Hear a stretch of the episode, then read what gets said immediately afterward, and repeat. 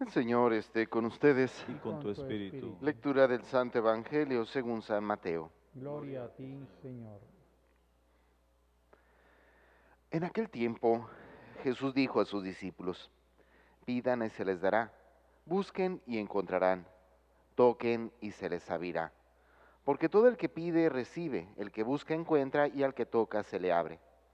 ¿Hay acaso entre ustedes alguno que le dé una piedra a su hijo si éste le pide pan? ¿O si le pide pescado, le dará una serpiente? Si ustedes a pesar de ser malos saben dar cosas buenas a sus hijos, con cuánta mayor razón el Padre que está en los cielos dará cosas buenas a quienes se las pidan. Traten a los demás como quieran que ellos los traten a ustedes.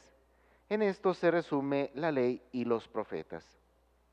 No sé ustedes, pero algo está pasando estos días que como que se dificulta hacer más las cosas.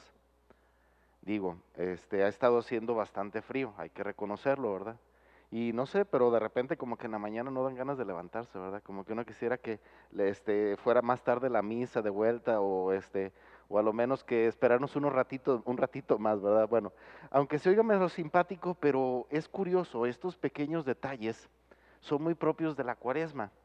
Y me refiero a que acciones que en otro contexto, en otro tiempo, las hacemos con completa normalidad, como que en cuaresma cuesta más trabajo hacerlo.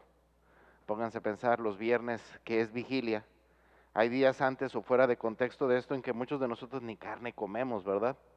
Pero el viernes, ¿cómo se antoja comer carne? Y es una realidad. Todo el tiempo de cuaresma pareciera ser que está marcado porque las cosas que antes hacíamos con normalidad, ahora cuesta más trabajo hacerlo.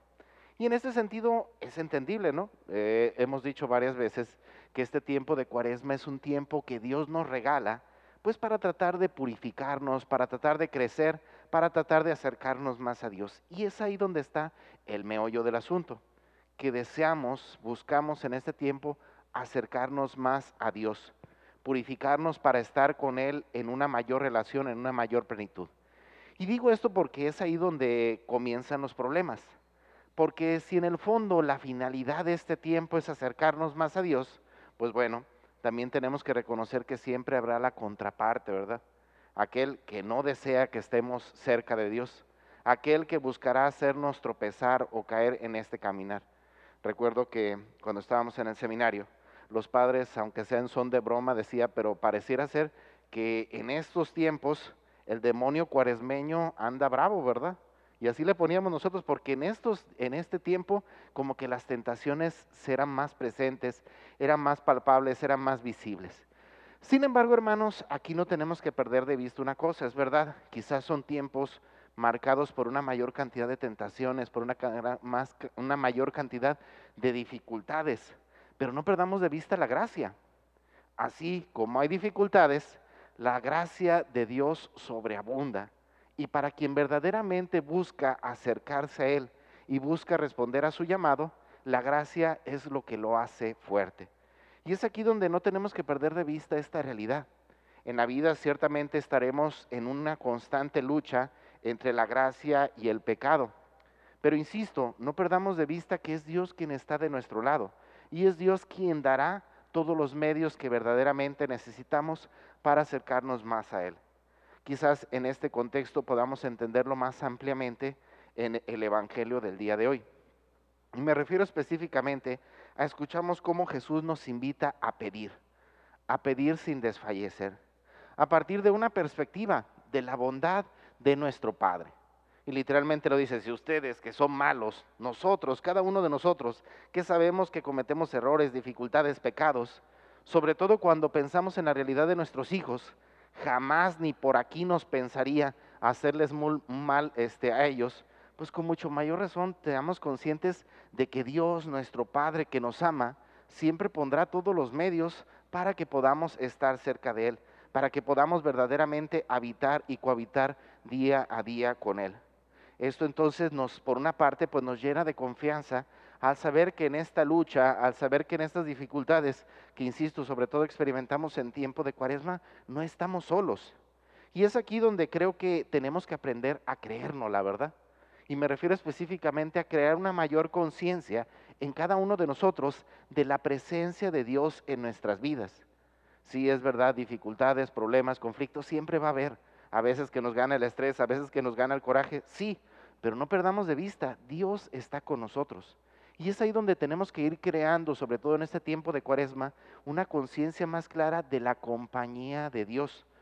Yo quisiera pensar, pero uno de los frutos más grandes que obtuve cuando tuve la oportunidad de participar de los ejercicios ignacianos durante todo un mes fue precisamente en una conciencia mayor de Dios. De tal manera que de alguna u otra, eh, de algún, de este, cuando estaba fuera de ese contexto de retiro, cuando estaba fuera de ese contexto incluso de la misma Eucaristía, no por eso sentía que no estaba con Dios, sino que al contrario, yo sabía que Él estaba a mi lado, me acompañaba. Incluso cuando cometía algún error, alguna falta, pues había una mayor conciencia de su compañía. Y digo esto porque a veces creemos, sobre todo en este tiempo de cuaresma, que la presencia de Dios solamente se da en esos espacios sagrados. Sí, ahorita estamos en misa y sentimos, ay, estamos en una relación con Dios. Pero ¿qué, fue, ¿qué pasa cuando salimos de ese contexto? ¿Qué pasa cuando estamos ya en nuestro trabajo? ¿Qué pasa cuando estamos ya entre los amigos, en la convivencia?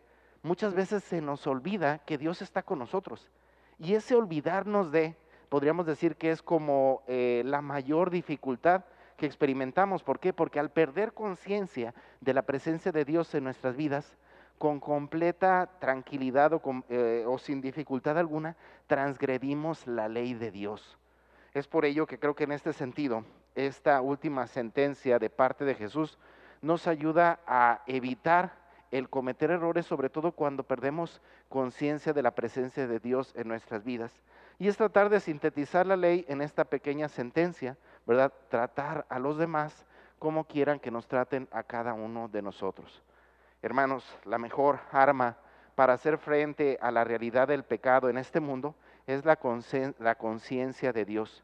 Sin embargo, no podemos negar que en este mundo materializado a veces se nos olvida eso. Por ello no perdamos de vista, sobre todo en la relación con nuestros hermanos, hay que aprender a tratar a los demás como quieran o como queramos que ellos nos traten a nosotros. Sin embargo, para un verdadero cristiano no solamente se trata de cumplir la ley, sino de vivir acorde a la voluntad de Dios. Y la mejor manera de vivir esa voluntad de Dios es que no perdamos de vista, y no importa el lugar, la circunstancia en la que te encuentres, Dios siempre está a tu lado. Estés en el templo, estés fuera del templo, Dios está en todas partes.